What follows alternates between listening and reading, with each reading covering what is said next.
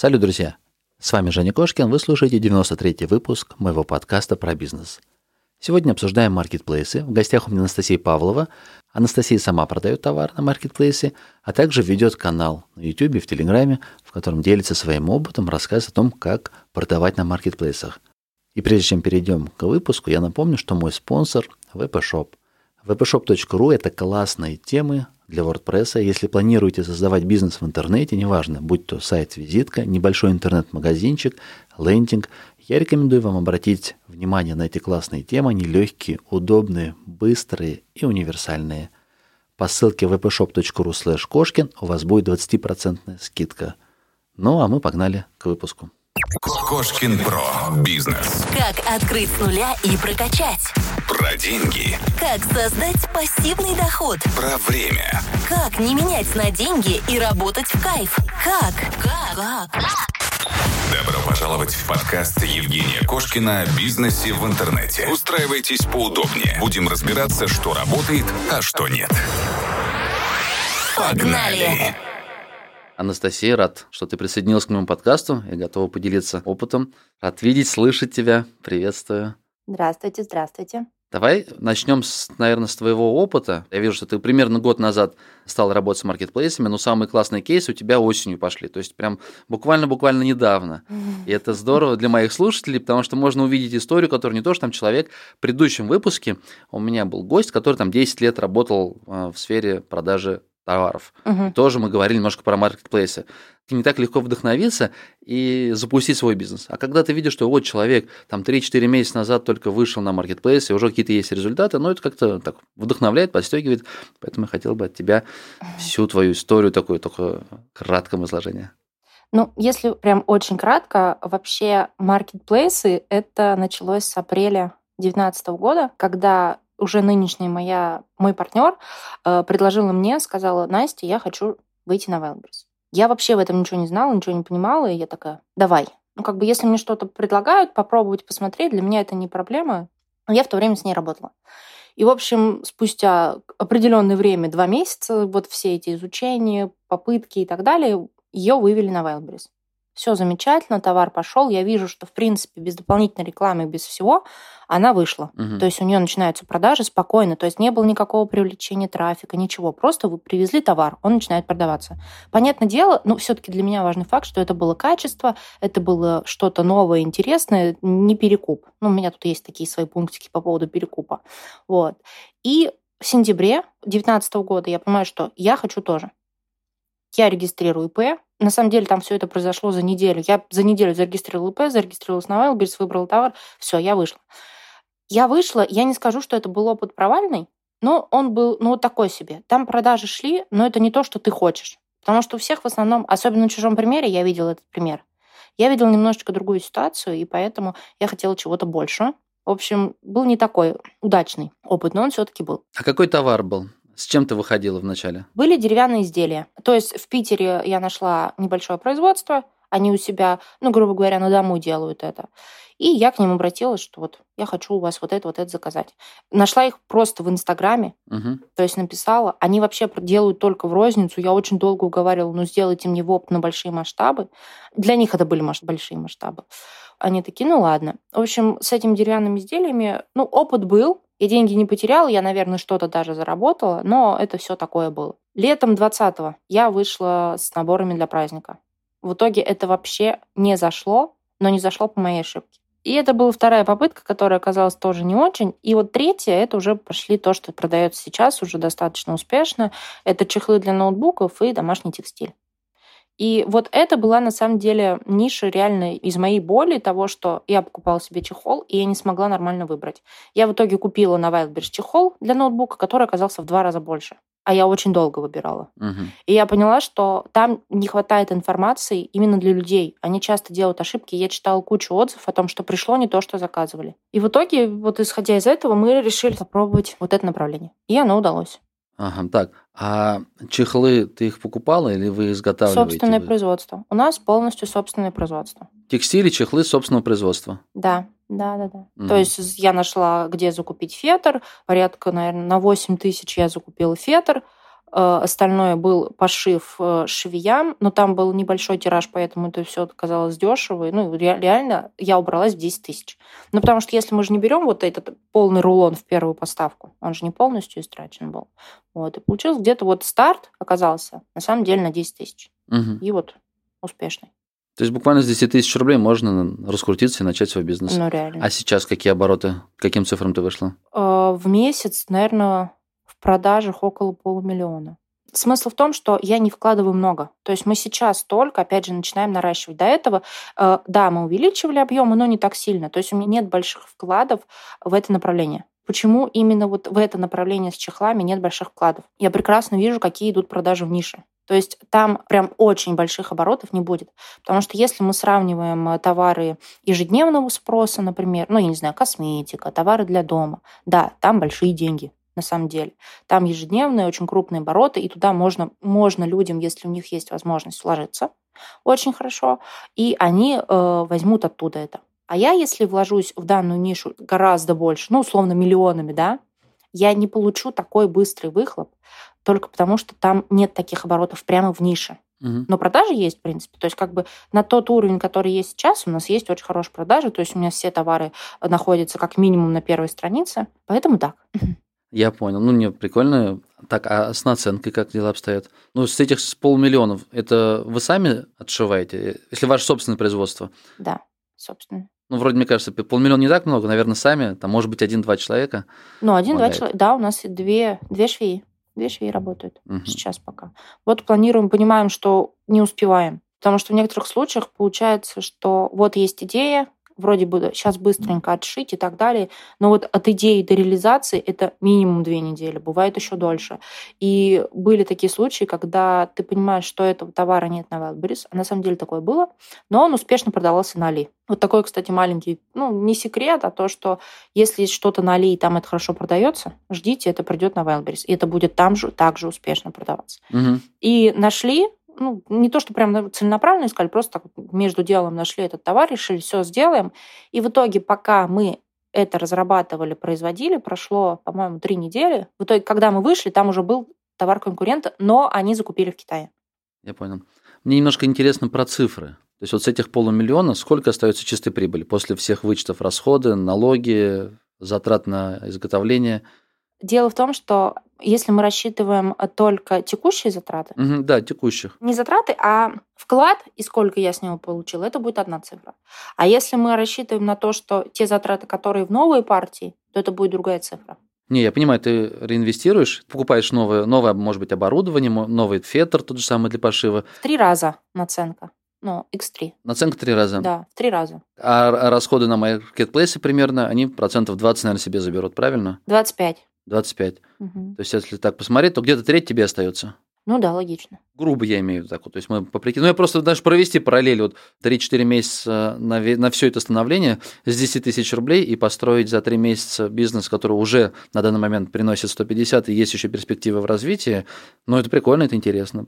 Так, окей, а какие дальнейшие перспективы, как ты видишь, для этого направления? Расширять ассортимент или пробовать новые товары выводить? Ну, мы параллельно выводим новый товар. То есть мы изначально же начинали только с чехлов для ноутбуков. Угу. Дальше у нас сейчас пошел столовый текстиль. То есть это всякие салфеточки, там дорожки и так далее. То есть если есть какая-то возможность что-то что интересное, допустим, я вижу, и есть возможность у нас это произвести, то есть мы берем это, пробуем. У меня нет какого-то плана, что вот там через месяц я занимаю еще новую нишу, через два месяца у меня будет такое-то количество товара. Нет, я просто понимаю, что вот если сюда сейчас мы это производим, оно может получиться. Берем и делаем. Но мы не совсем правильно поступили, когда мы в январе привезли э, всякие подарочные мешочки. Но это понятное дело, что основной спрос был в конце декабря у всех. Но опять же мы опоздали с производством, мы не успели довести до декабря, ну, до конца декабря. Привезли в январе. Угу. Но опять же я не скажу, что это была неудача, потому что они почти все распродались. Был бы спрос больше, если бы мы привезли раньше, если бы это было в декабре, но как есть. А ты, когда выводишь товар, ты изучаешь нишу, сколько продавалось в этой сфере? Ну, условно говоря, таких товаров не было. Ты мне вначале сказал, что купил чехольчик, он по размерам не подошел. Угу. Если я так понимаю, что ты видишь, что товары, которые представлены, они там либо с плохим описанием, либо их там мало, сложно Да. выбрать, и поэтому ты думаешь, слушай, а я сделаю классный хендмейд э, из фетра, и он совершенно новый. То есть, ну, единственный вопрос, зайдет или не зайдет. Вот вопрос зайдет, не зайдет, он всегда стоит. Мне кажется, у любого человека, даже если ты вроде бы смотришь сейчас вот этот топ продаваемый продукт, все равно есть мысль о том, что а вдруг оно не зайдет. Мгм. Но когда именно с чехлами, я понимала, что в принципе в этой нише покупаемо. То есть люди покупают там. Мгм. Вопрос только того, что они покупают с проблемами. То есть, опять же, это тот же пример, когда я купила, а купила это не то, а я очень долго выбирала. То есть я пыталась понять, подойдет под мой ноутбук или нет. В итоге я купила и неправильно. Описание оказалось вообще некорректным. И в данном случае я ориентировалась на это. Я посмотрела, какие есть ошибки у текущих продавцов, что они не попадают под ряд поисковых запросов, которые достаточно важны. У них не полное описание, у них нет, э, допустим, фотографий, я не понимаю, что внутри чехла, я не понимаю, что сзади. На самом деле, я когда купила чехол, я такая, о, класс, оказывается, он выглядит так.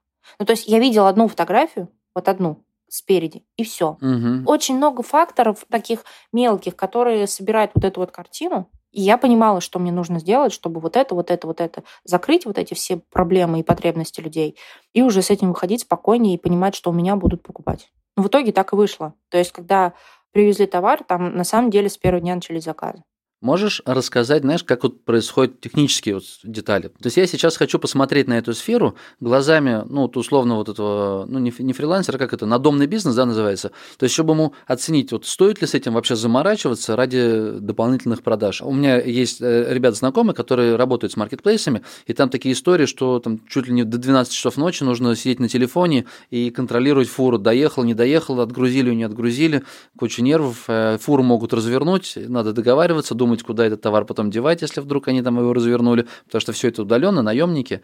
Ну, в малых масштабах это должно быть все проще, как я вижу. Да и в больших масштабах это не так сложно. Это не мой пример больших масштабов, но я вижу, как другие поставляют форами. Но, понятно, уже просто люди знают, что у тебя не должно быть ошибок, у тебя все должно быть промаркировано, упаковано и так далее. Но это не сложно. И это реально сделать самостоятельно. Вот как раз э, тот момент, когда нужно сидеть на телефоне, это когда ты делаешь самостоятельно. Первый раз. Мгм. На самом деле так и происходит. Только потому, что бывают нюансы, на которые ты не обращаешь внимания. Сейчас э, мне вот, ну, спроси там вот это, вот это, я скажу, ну, это же легко. Ну, это делать в пять минут. А человек, когда первый раз открывает, э, ну, даже личный кабинет, они вот так вот смотрят на это все с очень огромными глазами и с вопросом, а что это такое? В этом и может быть проблема, что кто-то и сидит на телефоне по полчаса, по часу или всю ночь. Да, я согласен, что в принципе сложно ничего нет, научиться всему можно, и есть даже как бы готовые менеджеры, которые готовы взяться. Да. Но это когда у тебя уже есть бизнес, и ты готов вкладывать большие суммы денег. Есть даже есть сервисы, которые помогают, ну, возьмут на себя всю заботу, ты только им товар отвози, они сами будут его продавать. Мгм. Но мы сейчас опять же смотрим глазами предпринимателя, у которого есть небольшой объем товаров, и вот он думает, как бы ему выйти на маркетплейсе, к чему ему быть готовым.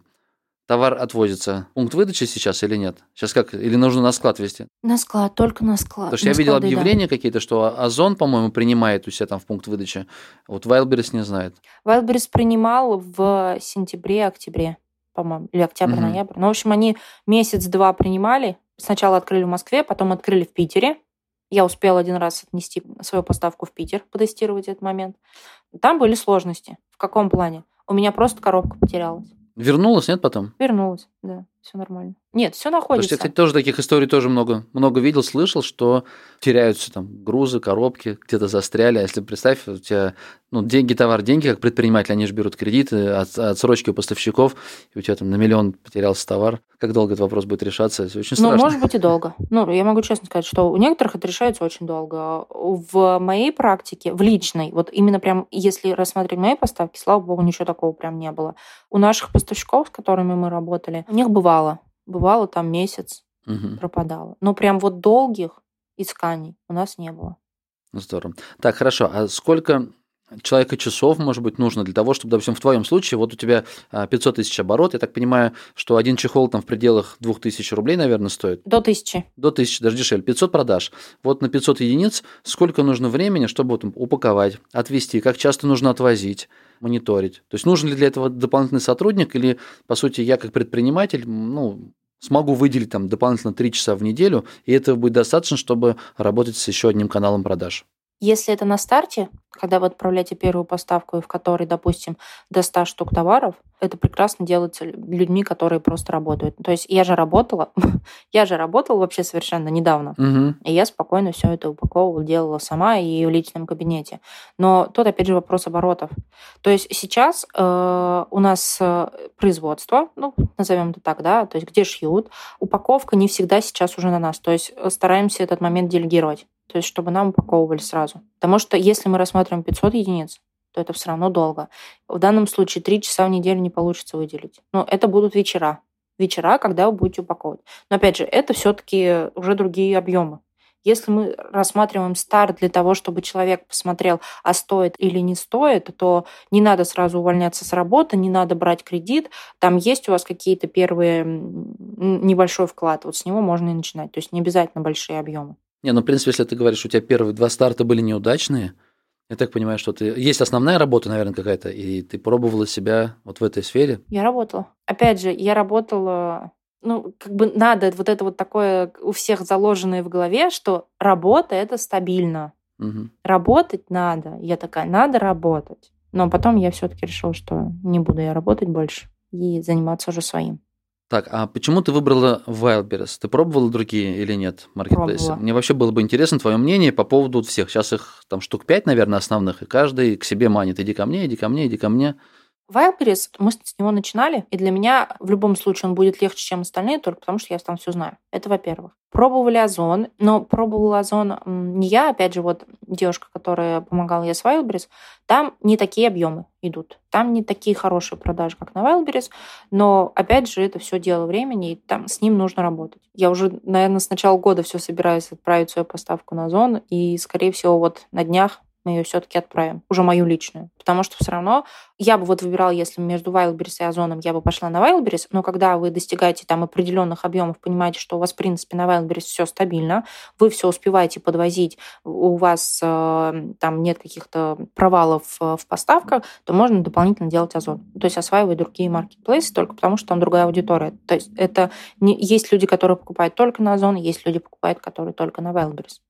И в данном случае, если меня нет на Озон, это значит, что у меня другие люди не покупают. В этом плане Озон тоже стоит пробовать. Ну, можно вот рассмотреть как вариант Алиэкспресс.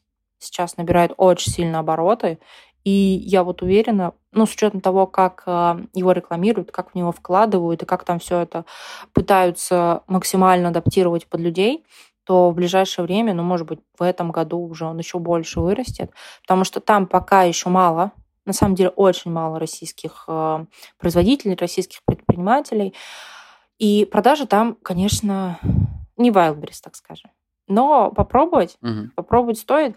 Э, Алиэкспресс, я бы сказал, это вот вообще для тех, кто просто хочет попробовать не как опыт предпринимательства, не как опыт какого-то бизнеса, а я бы сказала, это как ну, дополнительно небольшой заработок. То есть там не нужно никакого вклада, там не нужно э, делать, не обязательно делать поставки. То есть вы просто выкладываете свой товар, показываете, сколько остатков, и все, ждете продаж. Но продаж там больших не будет. Я думаю, как, если конкуренция маленькая, соответственно, может быть, и за, за счет этого у тебя будут побольше продажи. Ну, условно, на Wildberries у тебя тысяча продавцов, ну и клиентов больше. А на Алиэкспрессе в твоей нише, например, там три продавца всего, но зато клиентов меньше, и вроде бы все. Дело не в этом, а в том, что ты наряду как бы со всеми этими конкурентами конкурируешь с продавцами из Китая. Угу. А на Алиэкспресс все равно у нас сейчас пока еще все привыкли, что Алиэкспресс это Китай. Угу. Согласен. И когда ты приходишь со своей ценой, пусть она даже на 10% дороже, твоя цена рыночная, которая есть на Али, не все будут покупать у тебя, понимая, что как бы тебе товар, грубо говоря, завтра придет. Люди готовы заплатить на 10% меньше, но подождать месяц. Ну, я думаю, они туда и идут изначально за этим. То есть они идут, чтобы дешевле, и пускай на месяц идет, потом Да, почтальон да, ее принесет. Да, но все равно, все равно я не скажу, что прям у меня нулевые продажи. То есть они там есть, но очень маленькие. По сравнению с Wildberries это вообще ни о чем. Так, а Алиэкспресс ты сама отвозишь или нет? В смысле, ты им на пункт куда-то отвозишь, или ты напрямую отправляешь клиенту уже? Можно напрямую отправлять. Там есть разные варианты. Напрямую можно. Можно напрямую, можно, чтобы курьер забирал у тебя, и они отправляли, либо делать им поставку на склад. Но вот самый простой вариант – это вот отправлять самостоятельно. Но я думаю, если, если начинать бизнес, то лучше с Wildberries начинать. Да. Правильно? Да. Если вот, то есть начать с Wildberries и смотреть уже. Если в твоей нише не очень получается, тогда пробовать, например, там Озон. Может быть, на Озоне будет лучше. А дальше уже там подключать Goods, по-моему, там у Сбербанк выкупил вроде бы. Да-да-да. Алиэкспресс, наверное, если вдруг твоя ниша сработает. Ну, нет, вот Алиэкспресс, я бы сказал, что он легкий. По крайней мере, если ты работал с Wildberries, он будет легкий в плане оформления и так далее. Простыми словами, ты создал эти карточки товара, и все, у тебя товар на сайте, на сайте Алиэкспресс. Ты указал твои текущие остатки, вот у тебя там за спиной лежит по две штуки, и все. То есть тебе не нужно маркировать, не нужно оформлять поставку, не нужна никакая документация. Вот все это достаточно просто. И вот Алиэкспресс в этом плане удобный для людей, которые не хотят вкладывать деньги, боятся, но хотят вроде бы, ну, сделаю первый шаг в сторону маркетплейса, в сторону своего бизнеса. Вот в этом плане. Скажи, пожалуйста, есть ли смысл идти на Wildberries с чужим товаром? Или все-таки стараться делать свой, свой бренд какой-то? На Wildberries перекупов больше половины точно. Пока полно. Пока полно. Ну вот там что-то в Москве садовод рынок, еще есть какие-то такие. В Питере я сейчас не помню, я видел тоже там какой-то магазин, mm-hmm. этот большой рынок, где китайские все товары. И вот идея то, что ты пришел, там условные носки купил по 15 рублей, упаковал красиво, наклейку налепил и на Wildberries за 100 рублей продал. На этом сейчас пока эта модель работает. Да. Пока работает. Но вот как в перспективах? То есть есть ли смысл вообще в эту историю ввязываться? Как ты видишь? Проблема в том, что, скорее всего, скоро к этому все и придет. К тому, что те, кто производители, именно в России, им будет сложнее. Это у меня достаточно э, низкая себестоимость, благодаря тому, что, во-первых, э, там, где у нас производство, все-таки на низкая стоимость оплаты.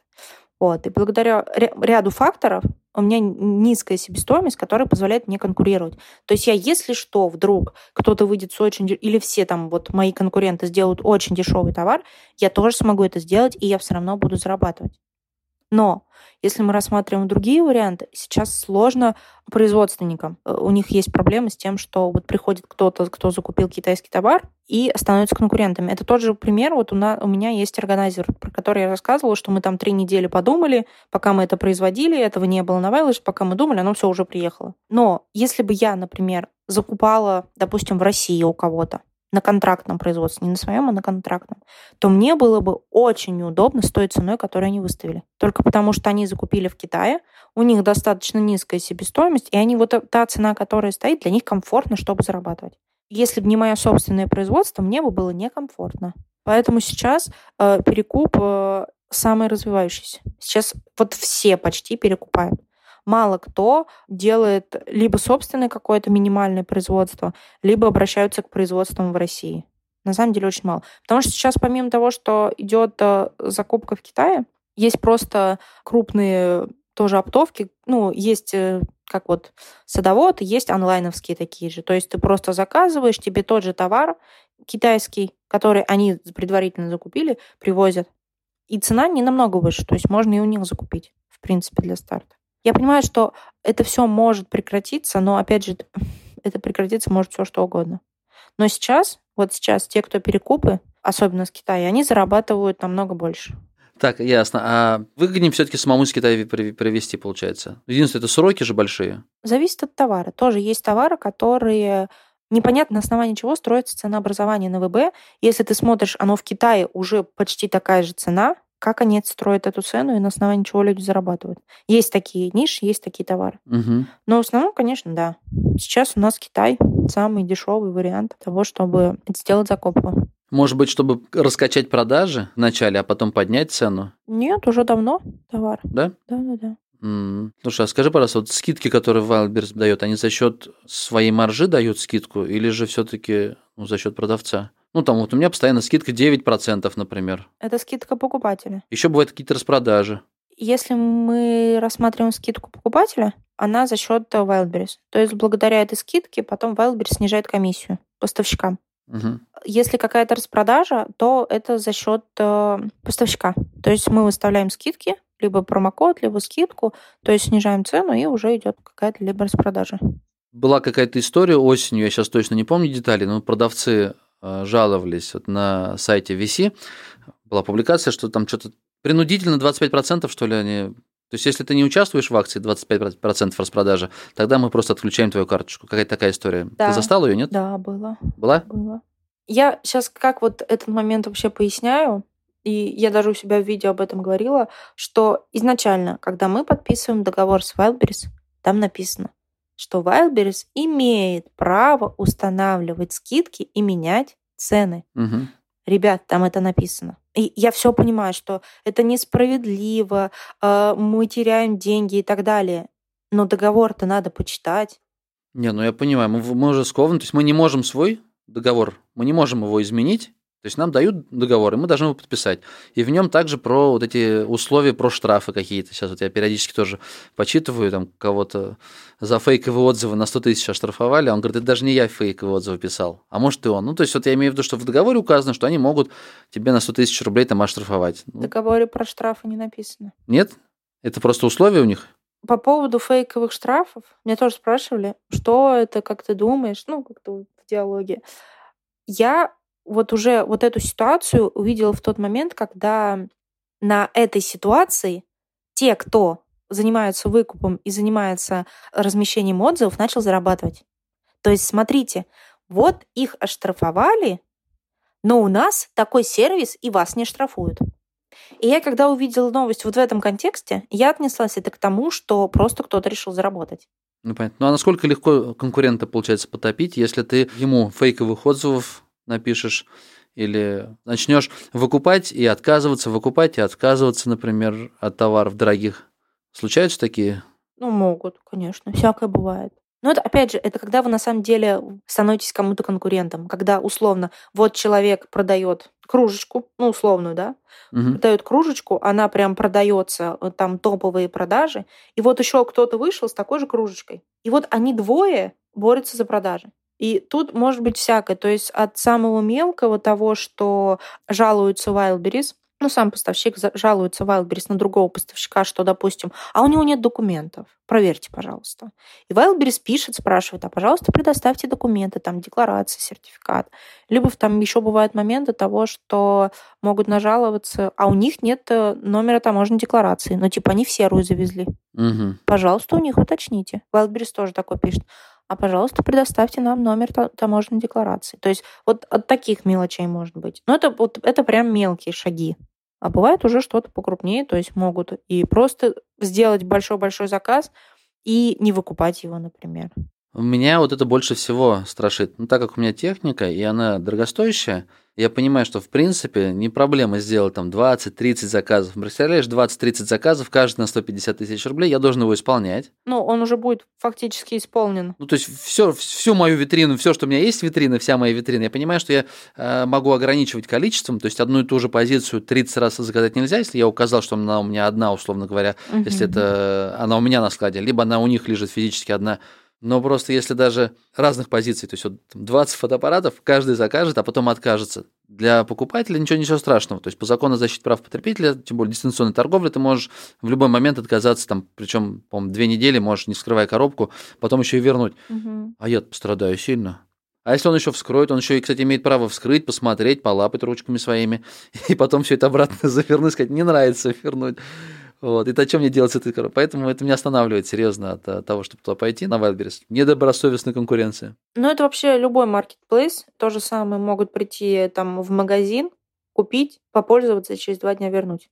То же самое же тоже возможно. Ну, у меня, у меня здесь сложнее, здесь так не получится. Как бы нужно сильно меня не любить, чтобы приехать ко мне в город и у меня здесь покупать их физически. А через интернет, ну, ты же все равно общаешься с человеком, ты видишь, клиент, не клиент, я не знаю, ну, подозрения какие-то возникнут. А на Wildberries кнопку нажал, ты там никого не видишь. Ладно, я понял. В общем, нужно идти с дешевыми товарами на Wildberries. Да почему нет? Потому что его развернул, завернул, обратно он приехал.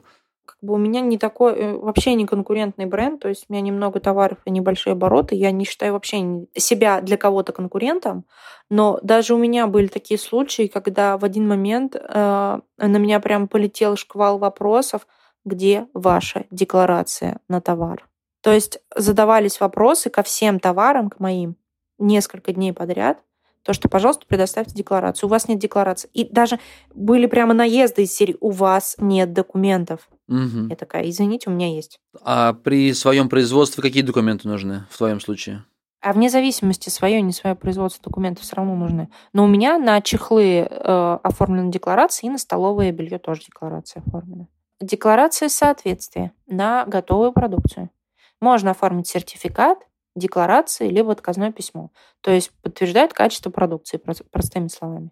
Я просто с этим сейчас не сталкивался. Я беру у поставщика, я сам не, не, не изготавливал, поэтому мне просто интересно, что будет. Если я сейчас сяду и вот какой-нибудь простой чехольчик я вот из пластика на 3D принтере там или на чем-то вылил, и мне какой документ нужен? Куда мне идти, чтобы получить документ? Ну, это зависит от категории. То есть обращаются в сертифицирующий центр, они обязательно подскажут, скажут. То есть... Я почему думал, что они не, не подлежат сертификации. Вот такие там текстиль тот же самый. Я тоже думала. Наволочки, если ты шьешь, тоже подлежит? Да, конечно. Текстиль подлежит почти в 100% случаев. Но если вот рассматривать пример с чехольчиком силиконовым на телефон, да, там будет наказное письмо. Ну как вообще это проверяется? В любой сертифицирующий центр можно позвонить, и они обязаны бесплатно проконсультировать. То есть спрашивать, у меня чехол, пожалуйста, скажите мне, какой документ нужен.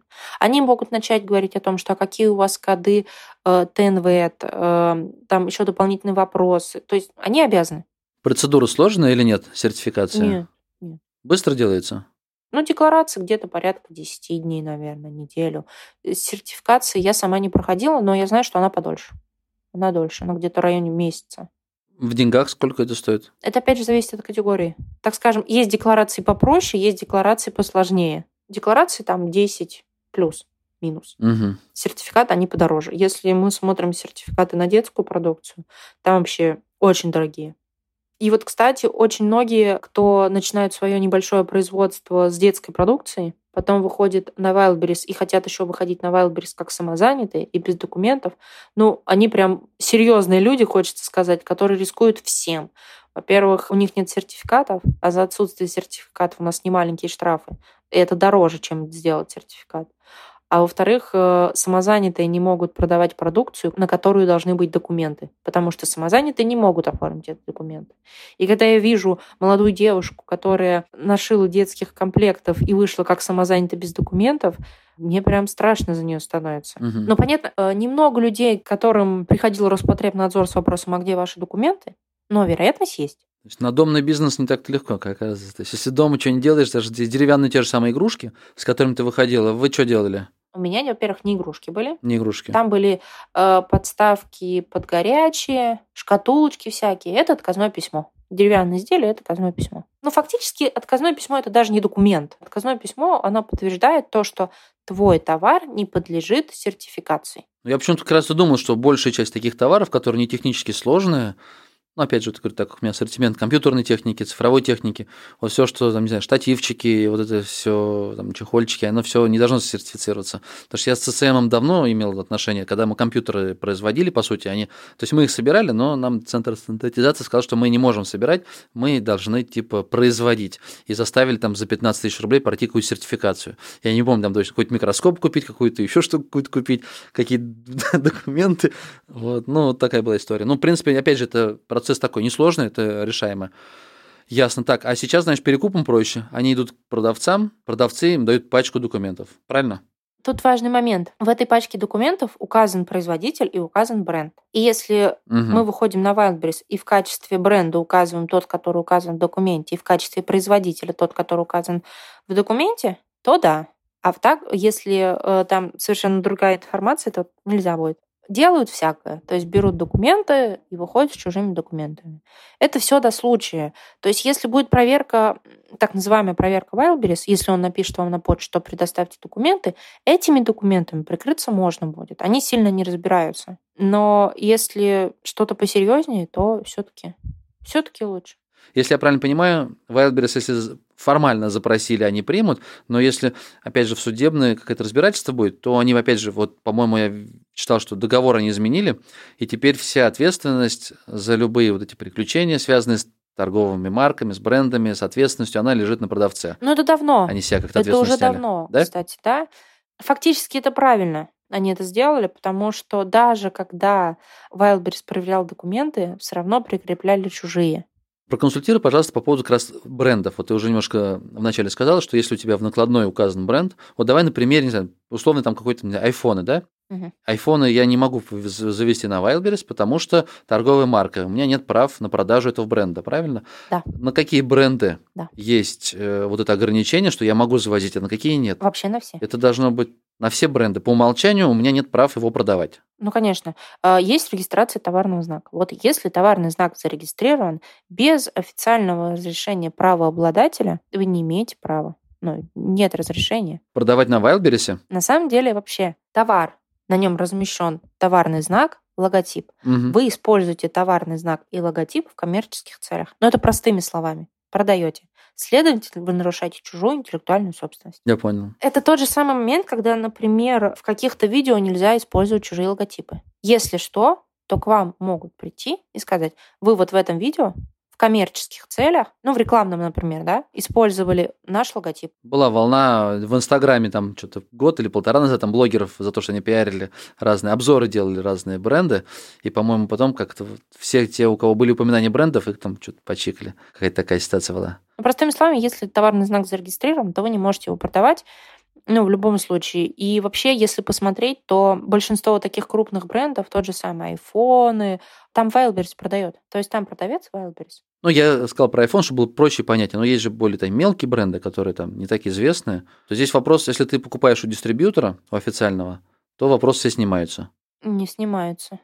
Надо смотреть по документам. Какие документы? Разрешение на использование товарного знака. Мгм. Если это в документах не прописано, то извините. В любой момент, опять же, могут пожаловаться. Но бывали такие случаи, когда правообладатели обращались к Wildberries, то, что вот этот вот бренд использует наш товарный знак. Wildberries пишет поставщику, который поставляет этот бренд, с вопросом, а где у вас документы? Пожалуйста, предоставьте. Если документов нет, но тут как бы всегда со стороны Wildberries все в корректной форме, они это не доводят до Роспотребнадзора, то есть они просто просят вывести товар. Пожалуйста, вывозите. Ну хорошо, в моем случае, допустим, как предпринимателю, который идет на Wildberries, какие шаги? Если я сам произвожу товар, значит, я произвел и иду в центр стандартизации и э, заказываю либо отказное письмо, либо чтобы они мне дали бумажку, что моя какая-то скульптура, там фарфоровая статуэтка, или что я там при- придумал, сделал, она соответствует, ее можно продавать. Это первый шаг. Если я сам производить не хочу, я решил перекупать и продавать, соответственно, я иду либо к дистрибьютору, и у дистрибьютора закупаю какую технику сейчас, Xiaomi, или, ну, я сейчас что-то из головы ни, одна, ни один бренд не приходит, который можно продавать.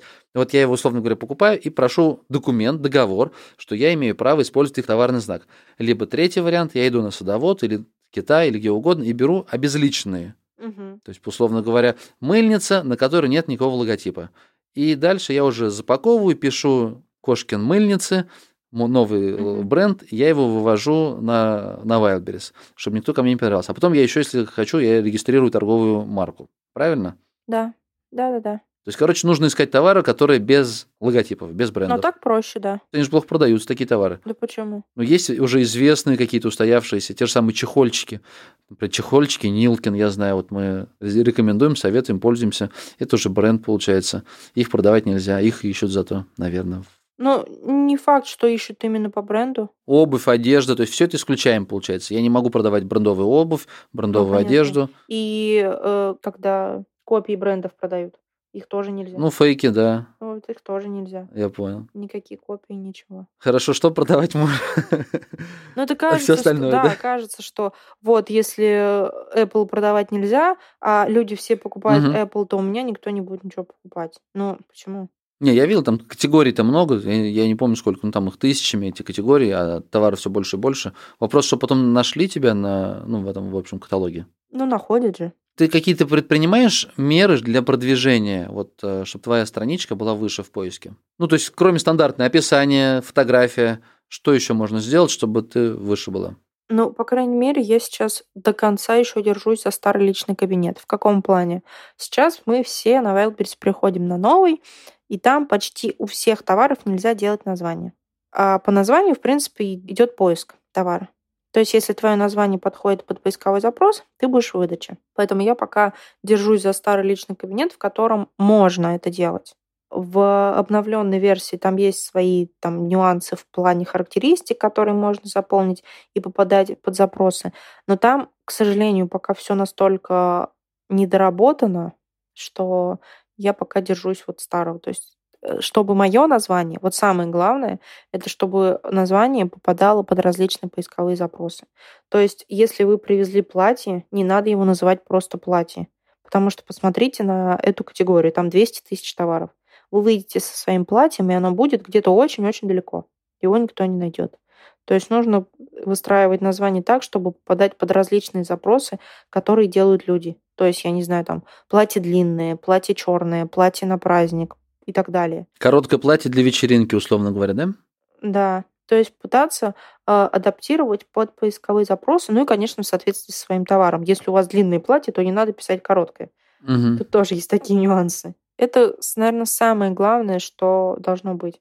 В остальном сейчас, ну, помимо вот э, каких-то выкупов небольших для того, чтобы просто поднять карточку выше в поисковом запросе, ничего такого я не делаю. То есть рекламу Угу. не привлекала. Один раз была реклама, но это у меня было в качестве эксперимента. Я у себя тоже в Ютубе рассказывала, что проводила БЦ-анализ и посмотрела, что вот как раз с этими, уже третий раз вспоминаю про органайзеры, а, они были в категории С. Ну, то есть как бы непродаваемые, а я понимаю, что сама по себе эта категория и мои конкуренты очень хорошо продают. И значит, ошибка в моей недоработке, что я просто упустила это. Я различные там варианты рассматривала, что можно было сделать. Я поиграла с ценой, э, сделала рекламу одного блогера в Инстаграме. Ну, вообще небольшой блогер, то есть не 100 тысяч подписчиков, гораздо меньше.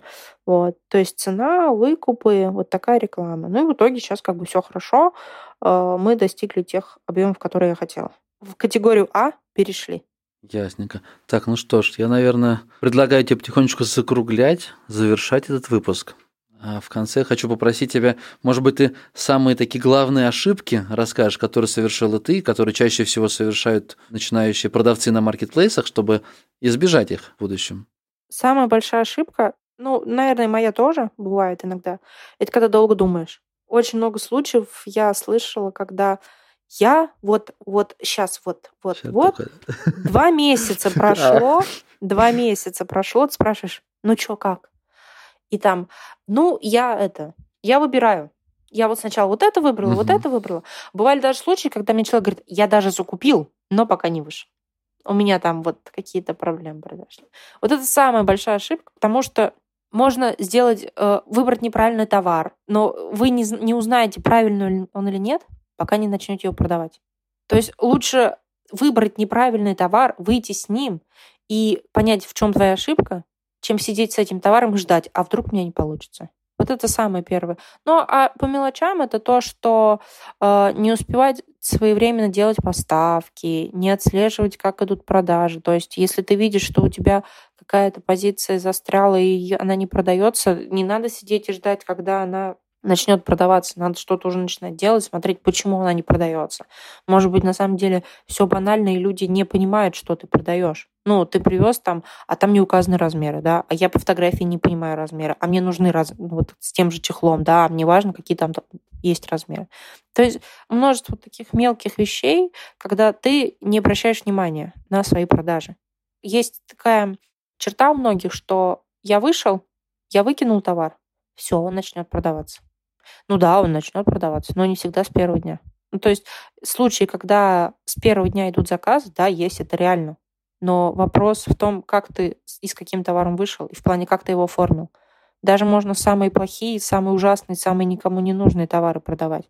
Ну, потому что иногда смотришь, кто что продает, и думаешь, зачем они, люди это берут. А люди покупают это тысячами. Окей, ну что ж, спасибо большое. Так, я хотел как раз, ребят, к вам обратиться. У Анастасии есть канал в Телеграме, есть YouTube-канал, где она делится информацией. У нее очень много подробных, разобранных разных вопросов. Я думаю, что также можно обратиться к тебе в личку, да, за Мгм. вопрос, с вопросами, за консультацией. У нее есть обучающие какие-то программы, правильно? Я Да. просто вот мельком просмотрел твой YouTube-канал, но я видел, что ты несколько раз говорил о том, что запускаешь потоки, в которых ты обучаешь вот выходу на маркетплейс. Поэтому, ребята, обращайтесь. Я уверен, что она поможет. А тебе большое спасибо за это интервью, за этот рассказ. Мне нравится, когда люди сами создают, сами продают, у них вот такой бизнес, который особенно вот он прям на ровном месте, ну как вот без капиталовложений, без емких капиталовложений. Ну круто, когда, знаешь, легко говорить, когда тебе там, не знаю, там дали 100 миллионов рублей, ты их вложил, какой-то бизнес построил, потом какие-то статьи написал, это здорово, наверное, кого-то привлекает. Мне нравится, когда человек создал прям буквально с нуля бизнес. И вот в твоем случае это прям, ну, не знаю, мне кажется, вдохновляет и мотивирует, которые на 10 тысяч рублей закупили первую партию сырья для производства, и сейчас уже вышли на какие-то результаты, и я с огромным удовольствием буду следить за твоим бизнесом, за развитием. И будет здорово, если там через год, через полтора ты потом придешь ко мне в гости в подкаст, скажешь, что, Женя, вот тогда мы с тобой записывали, у меня был оборот полмиллиона. А теперь у меня 10 миллионов, например, или там 20, и я фурами отгружаю. И уже не чехлы, а мы уже вообще в другой нише. А фурами отгружали. Ну, просто, правда, с чужим товаром. Но моя коробочка там лежала в фуре одна. В фуре, да? Фуры уже были, да. Фуры были. Супер. Ну что ж, удачи тебе в бизнесе. Угу. Спасибо. Давай, пока. Спасибо большое. Пока-пока.